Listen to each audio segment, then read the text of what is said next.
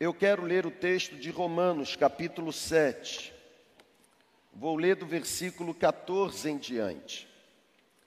Hoje é um dia atípico no nosso calendário, porque de, de dois em dois anos nós, nós precisamos exercer o papel que exercemos hoje de, de elegermos ou votarmos naqueles que almejamos serem os nossos representantes ou os nossos governantes nos próximos anos. Este ano, por exemplo, você foi lá na urna e escolheu, dentro da sua opção de voto, presidente, senador, governador, deputado estadual, deputado federal. Todos nós, sem exceção, estamos apreensivos em relação aos resultados que daqui a pouco serão publicados. Já quase 80% das urnas já foram contabilizadas, mas eu quero fazer um pedido mais uma vez. Por favor, concentre-se no que Deus tem para te entregar nessa noite. Nós vamos iniciar uma série nessa noite, uma nova série de mensagens cujo tema mudanças. E hoje eu quero olhar para esse texto do apóstolo Paulo aos Romanos, capítulo 7, e quero pensar com você sobre a primeira parte dessa série, ou a primeira ministração dessa série abordando a questão da mudança da mente. Por isso eu peço que você pegue a sua Bíblia, por favor. A você que está aqui no prédio, mais uma vez a minha gratidão por você estar aqui. Muitos irmãos nossos envolvidos ah, no processo, trabalharam o dia todo. Alguns, por certo, estão com os pés para cima, tentando descansar e participando conosco por meio da conexão. A minha oração é que Deus renove as suas forças, que Deus renove o seu ânimo e que Ele te deu uma noite de sono reparador e que amanhã você se levante novo, novo e renovado pelo poder do Espírito Santo. Amém, gente? Pegue aí a sua Bíblia, por favor. Romanos capítulo 7. Vamos pensar sobre mudanças e o texto é exatamente o texto do versículo 14 ao versículo 25. Os estudiosos do Novo Testamento dizem que a carta de Paulo aos Romanos é a carta magna é a carta altamente teológica. E exatamente no versículo 7, nos no capítulo 7, nos versículos que eu vou ler, Paulo ele trabalha a ideia da lei e do pecado. Versículo 14 em diante, a Bíblia diz assim: Sabemos que a lei é espiritual. Eu, diz o apóstolo Paulo, eu, contudo, não sou espiritual, pois fui vendido como escravo ao pecado. Eu não entendo aquilo que faço, pois não faço o que desejo fazer, mas continuo praticando o que odeio praticar. E se faço o que não desejo, admito que a lei é boa, até porque é a lei que me traz consciência do que, de que o que eu estou fazendo de fato não é bom.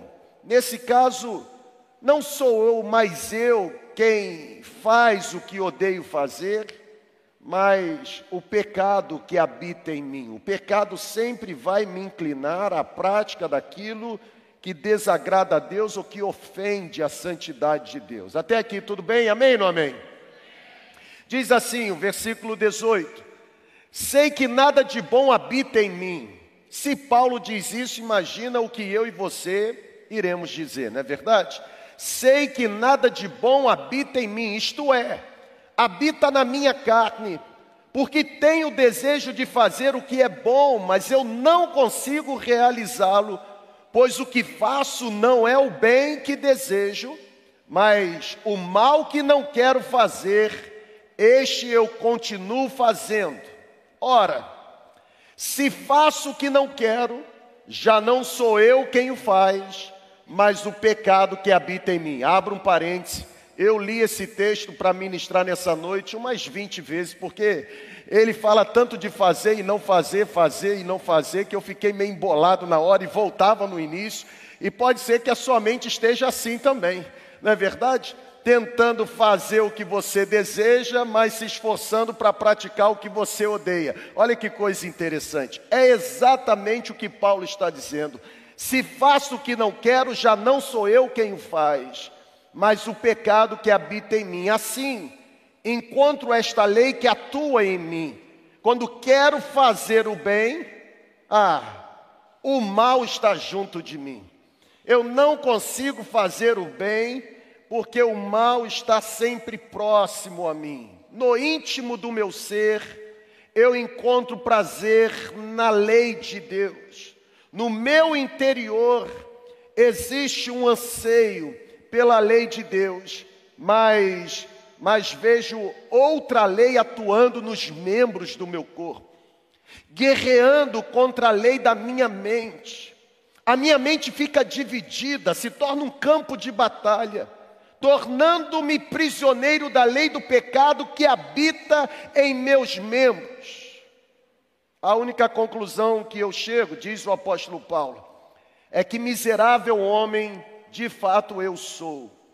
Quem me libertará do corpo sujeito a esta morte? Graças a Deus por Jesus Cristo, o nosso Senhor. De modo que, com a mente, eu próprio sou escravo da lei de Deus, mas com a carne me torno escravo da lei do pecado. Coloque a sua mão aí na sua mente, por favor. Senhor, por favor, nos visite aqui nessa hora. Tantos outros conosco por meio da conexão. Por favor, Senhor, nos visite. Aquieta nossa mente. Retira agora, Deus, bloqueia mesmo todo pensamento impróprio, toda perturbação que tenta nos roubar desse momento tão especial para nós. Nós queremos mudança na afeição da nossa mente. Por isso, venha sobre nós com poder nessa noite. É a oração que fazemos, confiados no nome de Jesus, o nosso Senhor. Você pode dizer amém? Um amém mais forte, irmão. Amém. amém. Louvado seja o nome de Jesus. Eu não encontro um texto melhor para dar início à nossa série ou essa nova série de ministrações, cujo tema é mudanças. Eu não encontro um texto melhor para iniciar o nosso bate-papo, senão esse texto que Paulo escreve para os cristãos de Roma. Paulo, no capítulo 7 desta carta aos Romanos, Paulo, ele fala sobre a sua própria alma. É aqui, é exatamente aqui, no capítulo 7, que nós encontramos o apóstolo Paulo despindo a sua alma e revelando a batalha existente na sua própria mente. Paulo está compartilhando comigo e com você sobre batalhas no pensamento. E sabe, gente, eu acabei de dizer, ler esse texto para mim repetidas vezes trouxe pelo menos duas impressões. A primeira impressão é que quando eu li esse texto, fiquei frente a frente com ele algumas vezes, eu pude perceber uma personalidade dividida. O bem que quero fazer não pratico, e o mal que eu deveria de alguma forma rejeitar e não praticar, este faço.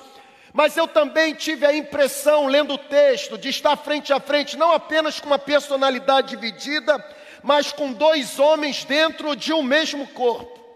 Alguém que deseja praticar o bem, mas que não consegue, e os membros do seu corpo lhe impulsionam a viver na prática da iniquidade, na prática do mal. O apóstolo Paulo sabia o que era o bem, o apóstolo Paulo desejava fazer o que é bem, o apóstolo Paulo desejava praticar o bom, entretanto, ele diz que não conseguia fazer.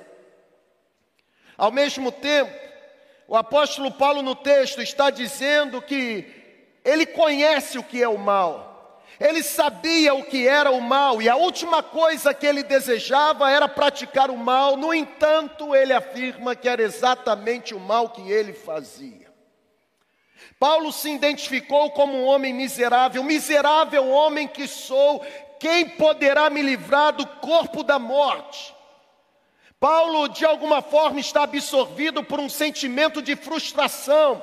Alguém que se tornou refém da sua incapacidade de praticar o que deveria, mas também alguém que se tornou escravo dos desejos de fazer exatamente o que não deveria. Até aqui, amém ou não amém, gente? Sabe, Isso para Paulo não era simplesmente lutar contra desejos. Os contemporâneos de Paulo conheciam muito bem esse dualismo de sentimentos. O Sêneca, por exemplo, Sêneca, o filósofo estoico romano, foi ele quem disse que a nossa nós nutrimos em nós mesmos impotência nas coisas que são necessárias. Na verdade, existiu um poeta romano chamado Ovídio, criador da, da seguinte frase: Eu vejo as coisas melhores, mas sempre decido seguir as piores coisas. Parece a gente. Os nossos olhos contemplam aquilo que é bom, mas os nossos pés nos levam para o caminho da iniquidade. A grande verdade é que conhecer o bem não faz de um homem um homem bom. Eu vou repetir. Conhecer o caminho da bondade não torna você alguém bondoso. Deixa eu aprofundar um pouco mais. Ter conhecimento do caminho para o céu não faz de você um salvo. Você conhecer o caminho da honestidade não torna você honesto. Porque conhecimento sem atitude, sem prática, se torna moralismo. Ainda estão aqui ou já foram embora? É exatamente o que Paulo está dizendo. Eu conheço o bem, o bom, mas eu não pratico. Paulo está nos orientando de que deve existir a virada de uma chave, deve existir uma mudança.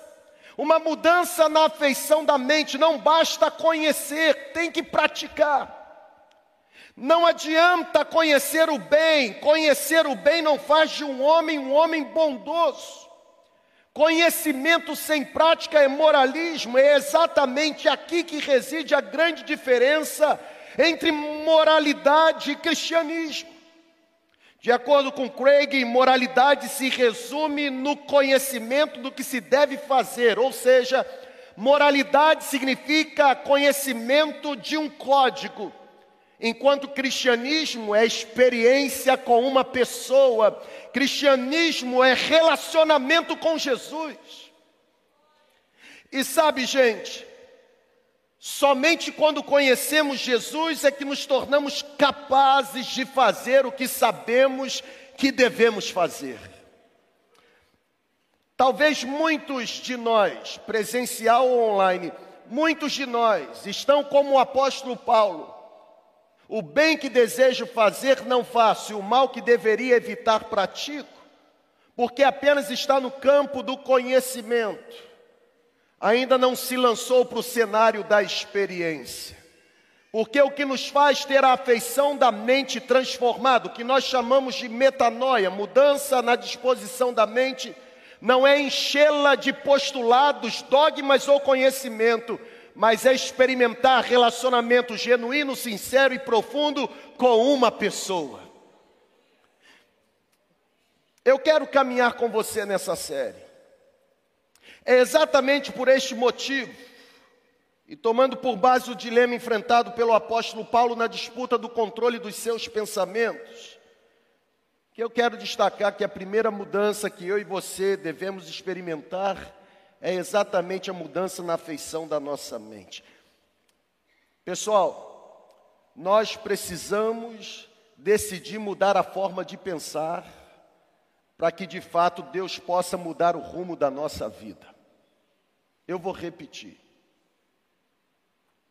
Nós precisamos decidir mudar a forma de pensar para que Deus possa mudar o rumo da nossa trajetória. Foi o próprio apóstolo Paulo quem escreveu para a igreja dos Filipenses, dizendo: finalmente, irmãos,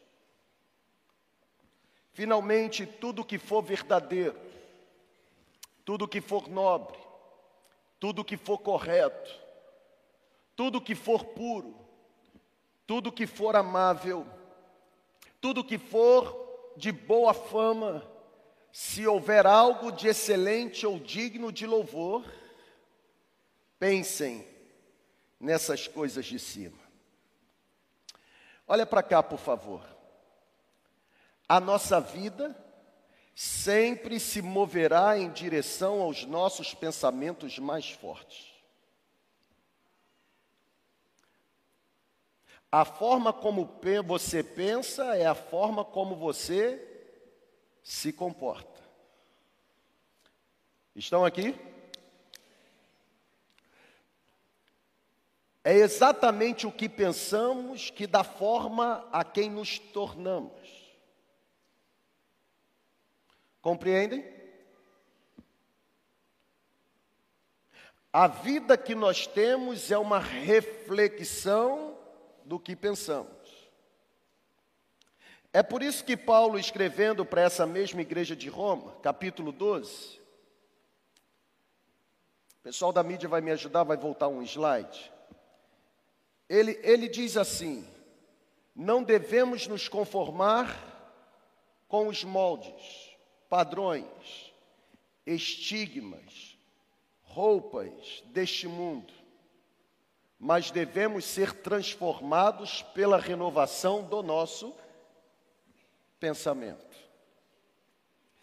E Paulo vai completar esse versículo, embora eu não tenha colocado a parte final, dizendo que é a renovação do nosso pensamento, resultado da transformação que é causada em nós pela afeição da mente, que nos dará o privilégio de experimentar a boa, perfeita e agradável vontade do Senhor. A forma como pensamos determina a vida que desenvolvemos.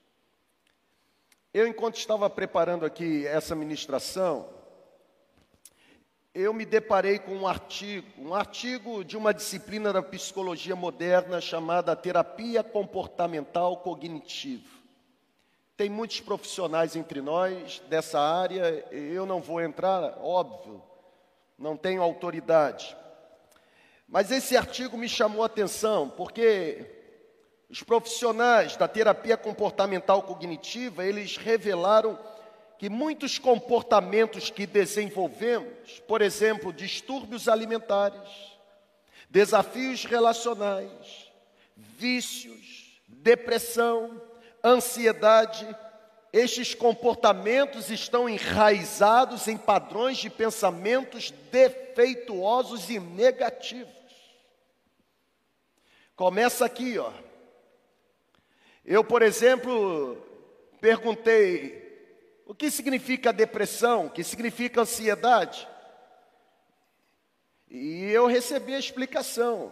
Interessante. Depressão é você se permitir ficar preso a memórias do passado. Ansiedade é você ter descontrole ao ponto de se preocupar demasiadamente com as coisas futuras. Se a gente parar para analisar, é aqui que tudo começa. Por isso que eu quero olhar para você, à luz do que Paulo está vivenciando, o dilema de Paulo e dizer: me parece que é chegado o tempo de nós de nós fazermos uma auditoria dos nossos pensamentos. Está na hora da gente acalmar. Por isso que eu pedi que você guardasse o seu aparelho. Porque a sua mente está dividida. Existe agora uma batalha para disputar a atenção. Você tem controle sobre a sua mente. Você tem controle. E é interessante porque Paulo diz: o que eu devo fazer, não faço, o que devo evitar, pratico. Esse dualismo de sentimento é exatamente a grande crise da maioria das pessoas no tempo de hoje. Gente que vive debaixo de um guarda-chuva de depressão, de ansiedade, gente vivendo debaixo de vários, de vários sintomas ou de várias enfermidades, enfermidades que começaram a partir de um pensamento defeituoso e negativo. Eu quero sugerir que eu e você, nessa noite, no poder do Espírito Santo, façamos mesmo uma, auditoria dos nossos pensamentos. Sabe por quê? Porque talvez você esteja nesse exato momento trancado ou aprisionado por pensamentos negativos. Agora, olha para mim, por favor. Você já parou para pensar que esses pensamentos negativos que estão aprisionando você, que estão trancando você, que estão oprimindo você, você já parou para pensar que esses pensamentos podem ser apenas uma prisão criada por você mesmo? Seus pensamentos são um campo de batalha. E você precisa aprender, à luz do que Paulo está nos orientando, que a batalha pela sua vida é vencida ou perdida na sua mente. A sua mente é uma zona de guerra e eu quero lembrar você: você está debaixo de constante ataque. Se existe uma área que nós somos atacados o tempo todo, é na nossa mente, gente. O pecado, antes de descer aqui e se materializar em atitudes, ele é gerado aqui. É aqui que a gente maquina o mal. É aqui que a gente inicia a maledicência. É aqui que a gente, de alguma forma, starta o impulso para pornografia. É aqui. Olhar para o apóstolo Paulo é perceber que eu e você, no poder do Espírito Santo, precisamos receber um batismo de transformação da mente.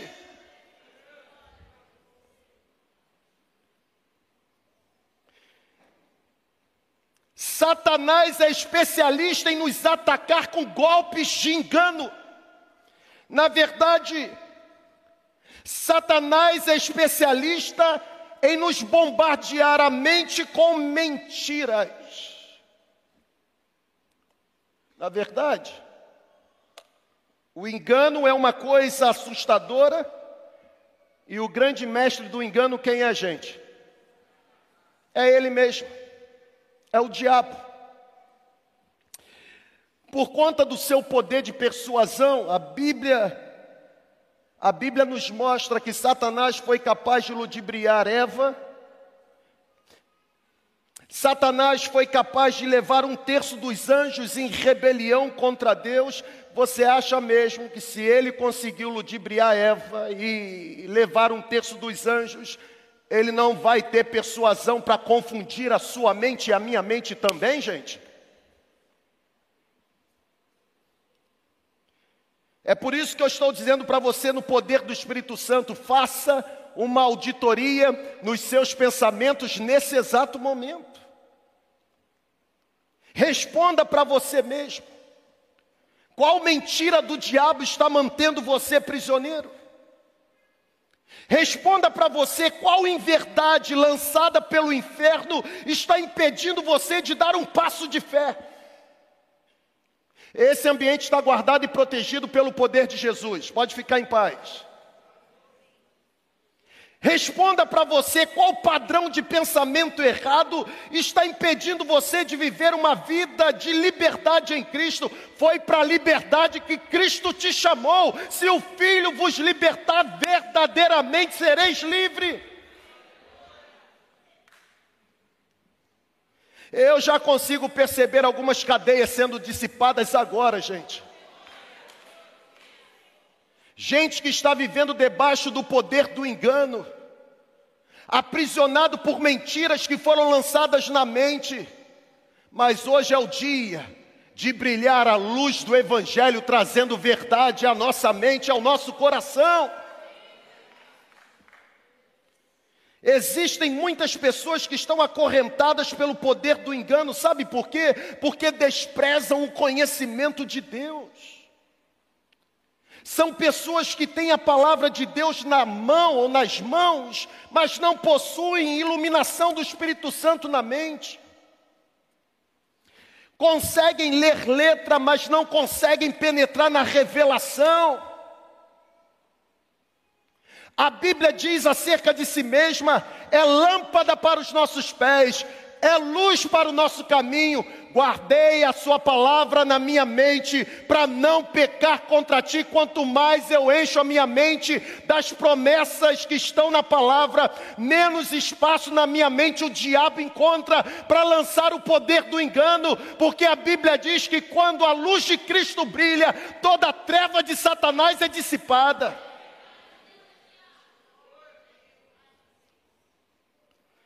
Você não pode derrotar aquilo que você não é capaz de definir. Enquanto você viver na ignorância, você continuará sendo presa fácil. É preciso identificar a mentira que se tornou prisão para você. Qual foi a mentira? Qual foi a mentira? O maior truque que o diabo já inventou no mundo foi convencer pessoas de que ele não existe. É assim que ele pega a gente. Ele sabe que se ele for ignorado, ele poderá invadir os pensamentos ele poderá assumir o controle da mente, ele poderá plantar sementes de dúvida, ele poderá plantar confusão, ele poderá plantar preocupação, depressão, ansiedade. Sabe por quê? Porque o objetivo final do diabo é nos devorar. Eu volto a dizer, não apenas o ambiente, mas a nossa vida está guardada e protegida pelo poder de Deus. Ele quer roubar a nossa alegria, quer prender a gente na mentira, no poder do engano. O diabo é mentiroso. A estratégia do diabo é nos derrotar, gente. A estratégia dele é fazer com que eu e você acreditemos nas mentiras que são plantadas na nossa mente. Você é doente. Você vai viver assim até o final. Você não vai chegar a lugar nenhum. É essas palavras, que parecem ser palavras inocentes, mas têm o poder de causar sentimentos e pensamentos destrutivos e negativos.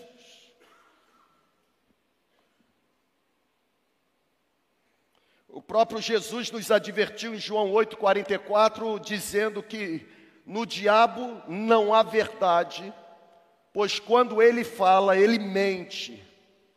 Quando ele mente, ele fala a sua própria língua, porque é mentiroso e pai da mentira.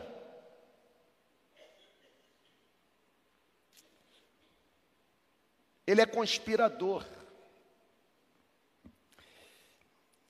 E agora mesmo, nesse exato momento, enquanto eu estou me esforçando no poder do Espírito para fazer você entender o que Deus deseja falar por meio da experiência de Paulo, agora mesmo, Ele também está trabalhando para manter você trancado em prisões de mentiras.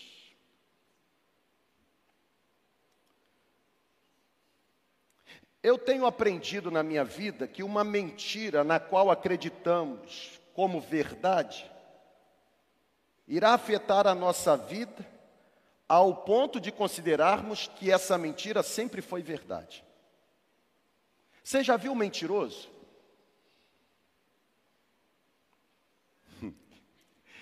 Alguns olham no espelho e conseguem enxergar logo, né? Mas olha para cá. Você conversar com um mentiroso durante muito tempo, alguns meses ou alguns anos, é um negócio hilário. Porque ele conta a mentira, mas ele conta com uma certeza, com uma certeza, que ele leva você a acreditar que aquele absurdo que ele está falando é verdade. Campanha política, vamos aproveitar que está no 2 de outubro. A corrupção vai acabar.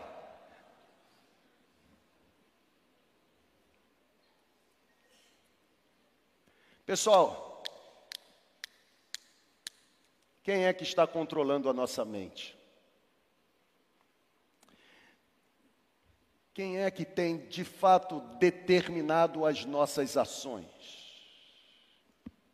Paulo disse: a consciência da lei dentro de mim ou o impulso dos membros do meu corpo fora de mim. Nós precisamos fazer uma auditoria dos nossos pensamentos.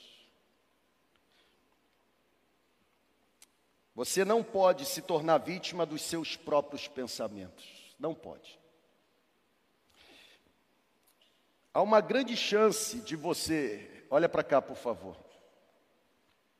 Há uma grande chance de você, nessa noite, ter um pacote de mentiras impedindo de você avançar. Coloca a mão aí no seu ombro. Pode colocar, irmão. Está hum. Tá enrijecido, né? Tem uma mochila aí. É possível que você esteja com uma mochila presa aos seus ombros. Uma mochila ocupando um, um pacote de mentiras. Mentiras que estão aprisionando você e impedindo que você avance. Investigue seus pensamentos. Diga para você mesmo quais são as mensagens negativas que estou carregando por longos anos. Diga para você. Sabe por que Deus está nos falando isso aqui? É simples. Porque a mentira tem o potencial de nos impedir, impedir de fazermos o que Deus está nos chamando para fazer. A mentira tem a capacidade de nos prender na vergonha do nosso passado.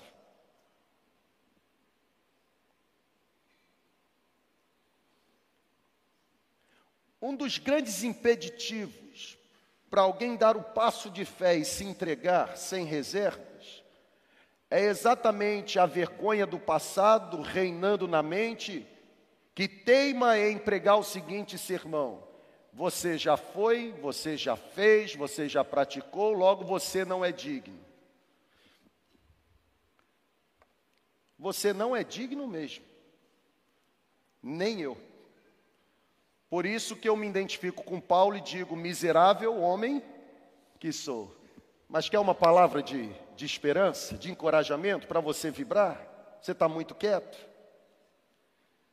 Mesmo com toda, toda pecabilidade, mesmo com toda a miséria que trazemos conosco, a Bíblia diz, 1 João capítulo 1, versículo 7, que o sangue de Cristo Jesus nos purifica de todo pecado.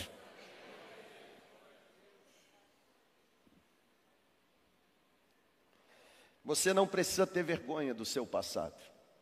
Até porque, passado.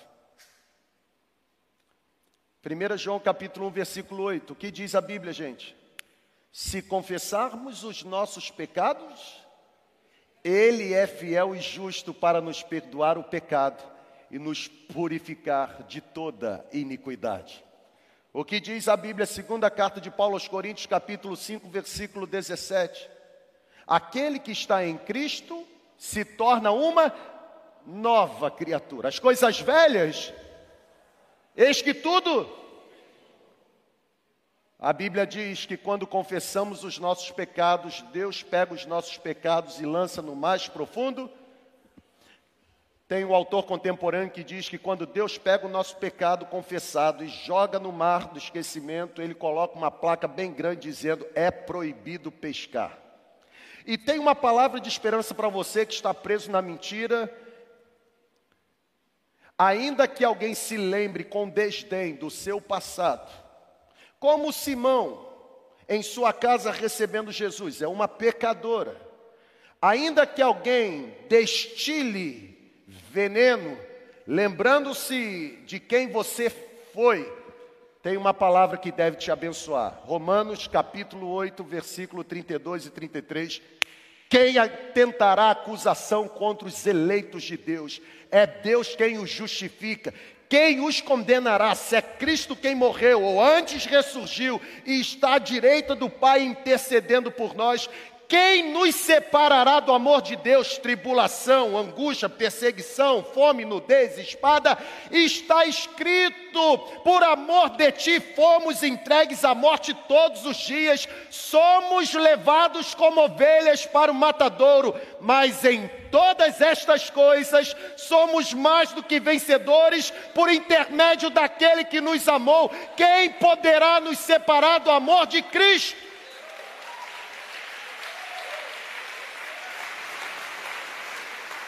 Tem que fazer uma auditoria dos pensamentos.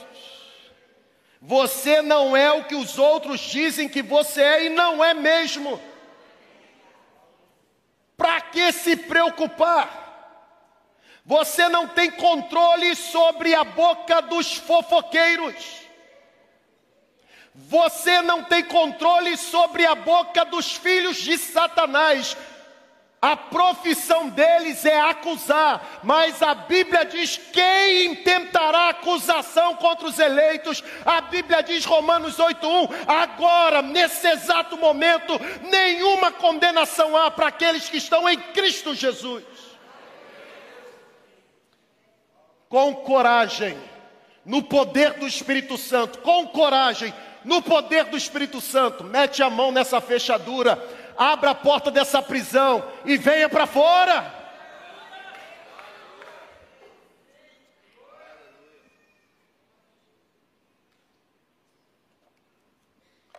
Sua identidade não pode ser definida pelo pecado que você cometeu. Eu vou repetir. Sua identidade não pode ser definida pelos fracassos que você já teve. Se todo mundo nesse auditório, principalmente no universo online, se todo mundo for um bocadinho sincero, bocadinho entende? Um pouquinho sincero, todo mundo vai ter certeza que não há ninguém nessa terra que não tenha tido uma vida pregressa. Tem um texto que eu gosto demais Segunda carta de Paulo aos Coríntios, capítulo 6. A partir do versículo 9. Interessante, porque Paulo começa. Eu já deixei o esboço, irmão, não tem problema não. Eu volto para ele daqui a pouco. Paulo diz assim: os homicidas, os assassinos, os avarentos, os homossexuais ativos ou passivos, chamados de sodomitas, eles não herdarão o reino dos céus, está na Bíblia.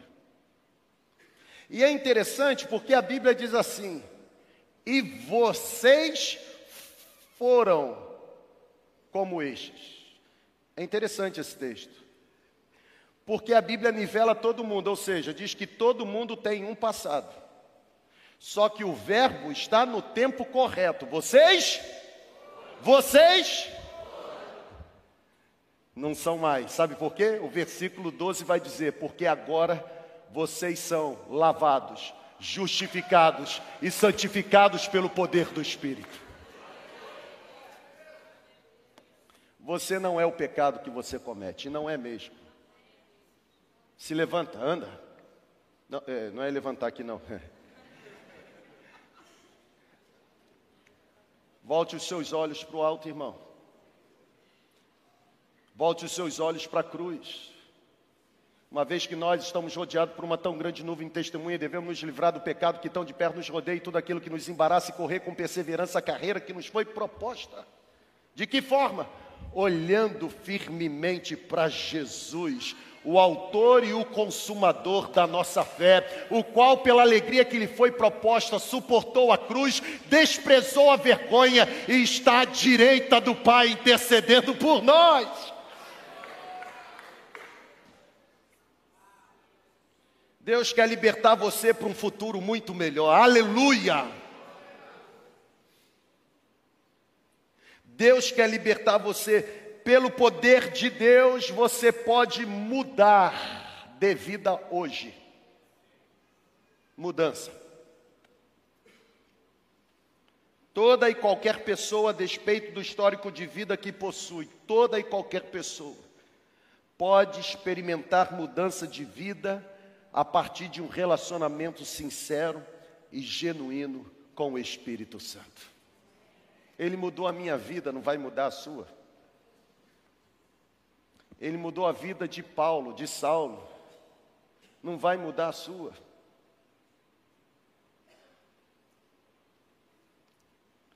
Hoje é dia de mudança.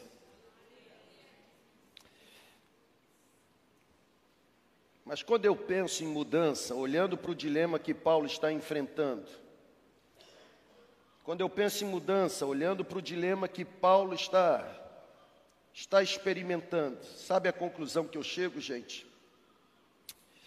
Segundo lugar,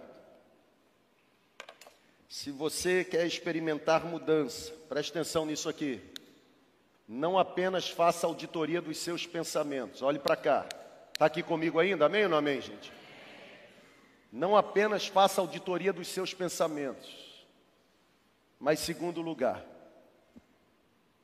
tenha certeza que o poder que você precisa para mudar é um poder que você não tem. Volta.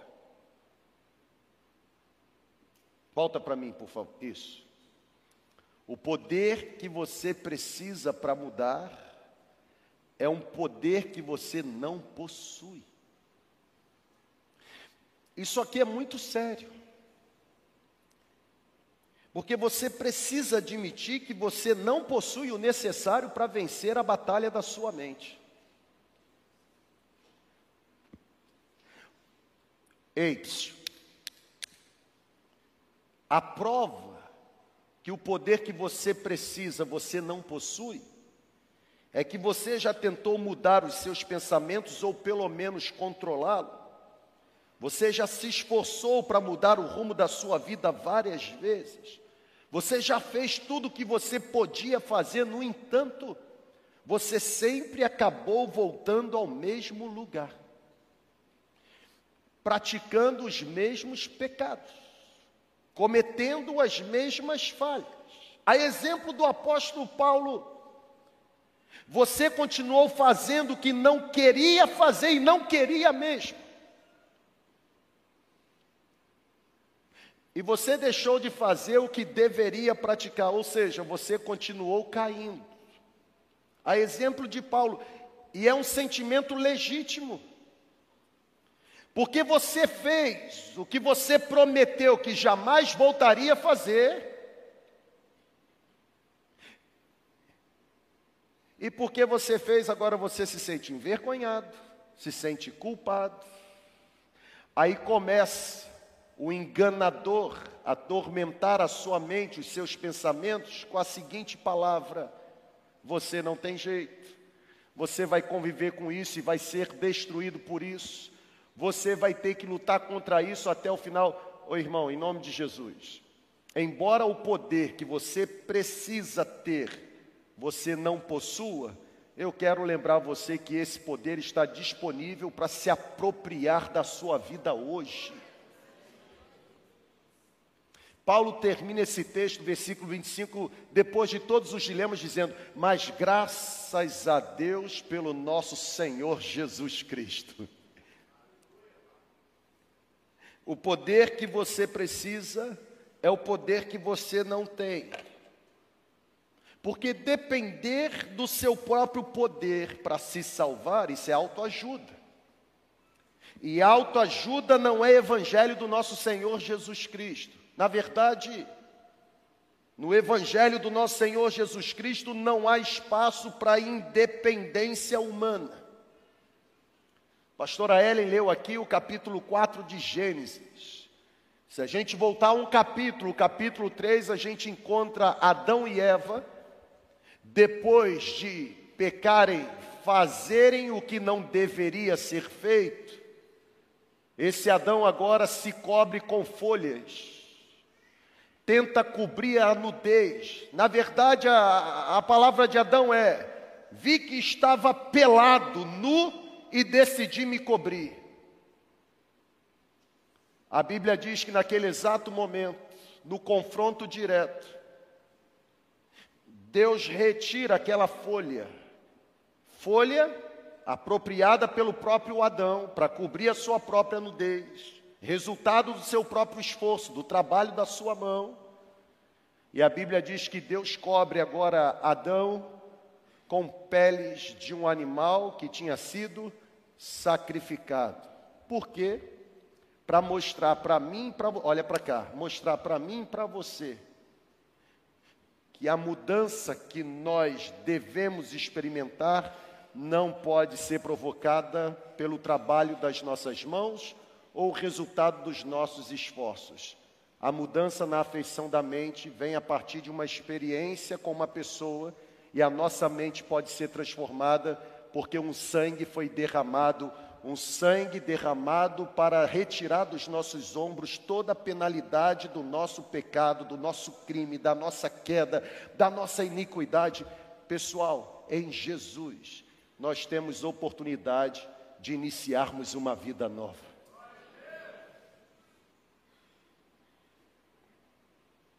Admitir que precisamos de um poder que não possuímos é importante. Até porque somente dessa forma nos tornaremos dependentes do poder de Deus. Eu quero terminar. E eu termino dizendo para você: não desista. Levante sua cabeça. Ei, para que continuar trancado e aprisionado pelas grades da mentira. A primeira mudança nessa série que eu quero sugerir para você, estou orando para que aconteça hoje na sua vida, é a mudança na afeição, na predisposição da sua mente. Eu quero pedir ao Senhor que venha com poder mesmo sobre nós nessa noite, sabe? Venha com poder, destruindo todo sofisma que possa estar reinando na nossa mente. Os pensamentos do Senhor são melhores do que os nossos. Erga os seus olhos. O poder que você necessita, você não possui. Mas é possível você levantar a cabeça nessa noite Sabe por quê? Porque você tem um Deus gracioso e generoso, que é infinitamente capaz e poderoso para fazer você vencer toda e qualquer batalha na sua mente. Como filho de Deus, você tem acesso a tudo que o seu Pai celestial possui.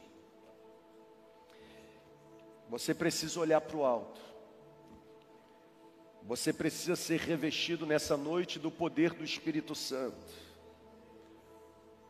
Porque somente com a sua vida controlada e dominada pelo poder do Espírito Santo, as mentiras que Satanás tem lançado sobre você serão destruídas. É exatamente o que Paulo diz numa outra carta, Efésios capítulo 6. Fortalecei-vos no Senhor e na força do seu poder. Revesti-vos de toda a armadura de Deus, para que possais estar firmes no dia mau. Somente pelo poder do Espírito Santo. Somente pelo poder do Espírito Santo. As mentiras que têm dominado escravizado a sua mente serão destruídas. A minha conclusão é que, com a ajuda do Espírito Santo, você poderá transformar a sua mente. A minha conclusão é que, com a ajuda do Espírito Santo, você poderá, você poderá parar de acreditar nas mentiras que estão prendendo você. Você recebe essa palavra? A minha conclusão é que, com a ajuda do Espírito Santo, você poderá interromper o ciclo vicioso de pensamentos que são pensamentos destrutivos, que teimam em permanecer na sua mente. Na verdade, a minha conclusão nessa noite é que Deus pode, e Deus quer renovar a sua mente. Deus quer renovar a sua mente. Posso te dar uma sugestão? Comece a fazer dos pensamentos de Deus os seus pensamentos. Abra o seu entendimento, não para as mentiras lançadas por Satanás, cujo objetivo é derrotar, devorar e destruir, mas abra sua mente. Lance luz sobre a sua mente com a verdade da palavra. Se o filho libertar, você estará liberto, você será livre. A Bíblia diz em João 8,32: Se você conhecer a verdade, a verdade irá libertar você. A verdade não é abstrata, a verdade é concreta. Jesus é a verdade, a verdade é Jesus. O dia que Jesus não for a verdade, eu prefiro ficar com Jesus porque Jesus é concreto, a verdade é abstrata. Você não precisa de um conceito, um conjunto de verdades. Você precisa daquele que é a suprema verdade. Que tal você agora abrir o seu entendimento? Que tal você legitimar, autorizar o Espírito Santo tocar na sua mente agora? ele pode começar a retirar esses pensamentos destrutivos. Ele pode começar a mudar a predisposição, ele pode. Ele pode transformar as suas vontades, ele pode curar os seus impulsos. Ele pode lançar luz, ele pode restaurar, ele pode renovar.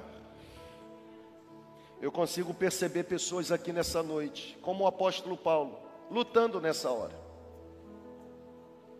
Pessoas que nessa hora estão se sentindo no solo, no chão do ringue. Porque hoje, nesse, nesse dia, hoje, são pessoas que prometeram não mais fazer, mas se viram fazendo. Gente que caiu. Gente que voltou ao estado zero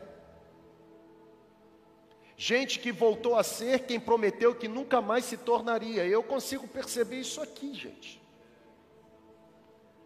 Mas eu também eu consigo enxergar. Eu vou repetir. Eu consigo enxergar uma porta aberta. Uma porta aberta onde brilha uma luz resplandecente. você não precisa permanecer caído. A Bíblia diz que aquele que cai, o Senhor tem poder para levantar. Ele quer mudar a sua mente hoje.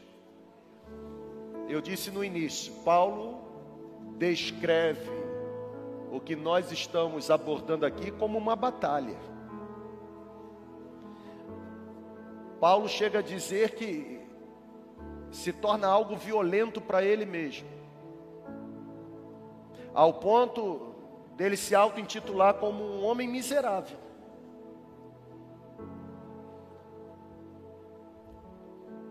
Tem pensamentos destrutivos tentando se apropriar, mas hoje, pelo poder de Deus, pelo poder de Deus, pelo poder de Deus, irmão, olha para cá, por favor. Eu, quero que você tenha coragem mas coragem mesmo, sabe? Pelo poder de Deus, pelo poder de Deus, tenha coragem de meter a mão nessa maçaneta da prisão. Você tem condições pelo poder de Deus. Tenha coragem de meter a mão. Pode abrir. Você não precisa continuar sendo quem você tem se tornado. A forma como você pensa será a vida que você vai desenvolver. Você não precisa continuar sendo quem você tem se tornado. Pelo poder de Deus, tenha coragem, abra a maçaneta. E venha para fora dessa prisão. Deus quer transformar você. Deus quer mudar o rumo da sua vida. Deus quer retirar, remover da sua mente o poder do engano, as mentiras que foram plantadas toda mentira de Satanás vai cair por terra em nome de Jesus. Quem é o primeiro corajoso? Quem é? Pode levantar, vem aqui para frente. Eu quero orar com você. Quem é o primeiro corajoso? Já tem vários corajosos. Pode vir. Eu, você consegue ouvir as portas se abrindo da prisão? Você consegue ouvir, ô irmão? Pode vir. Pode vir. Pode vir. Venha mesmo, venha, vem se, vem se ajoelhar aqui. Ô irmão, não vou repetir o que fizemos domingo passado, não, porque senão a gente sai daqui de cadeira. Mas pode vir aqui para frente. Ei, venha. Eu quero ouvir mais prisões sendo abertas agora. Eu quero ouvir, venha.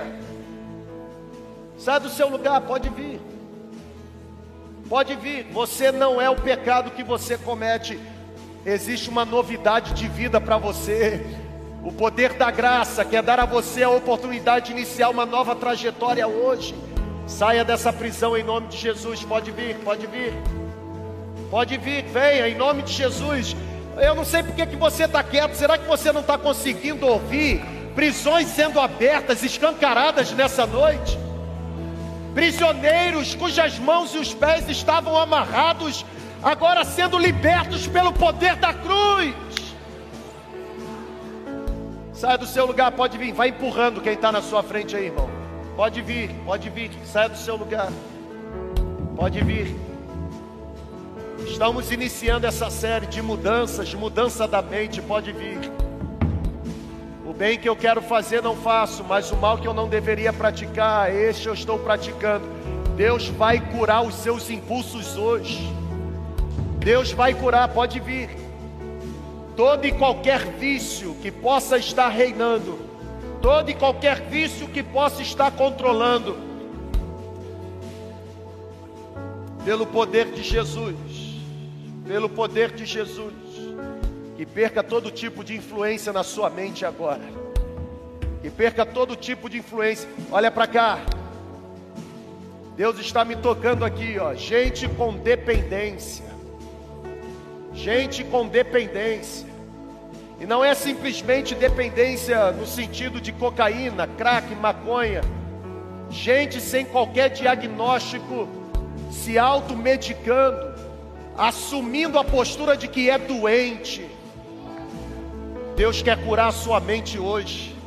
Deus quer curar a sua mente. Saia do seu lugar, pode vir. Vem em nome de Jesus, pode vir. Pode vir, irmão. Eu consigo perceber Deus agindo entre nós aqui. Eu consigo perceber Deus está agindo. Você não é doente. Em nome de Jesus, não aceite a mentira lançada na sua mente. Não viva debaixo do guarda-chuva do engano. O poder da graça pode te libertar. Você que está aqui no auditório, fique em pé, por favor. Comece a orar, em nome de Jesus. Vamos orar que todo poder de Satanás perca a influência nessa hora. Você pode concordar com essa oração? Que toda mentira perca a influência agora. Que todo engano perca a influência agora. Aleluia! Aleluia! Que toda mentira perca a influência agora. Saia do seu lugar. Pode vir. Pode vir. Pode vir. Tem mais gente. Pode vir. Desça da galeria, anda, desça. Pode vir, em nome de Jesus. Em nome de Jesus.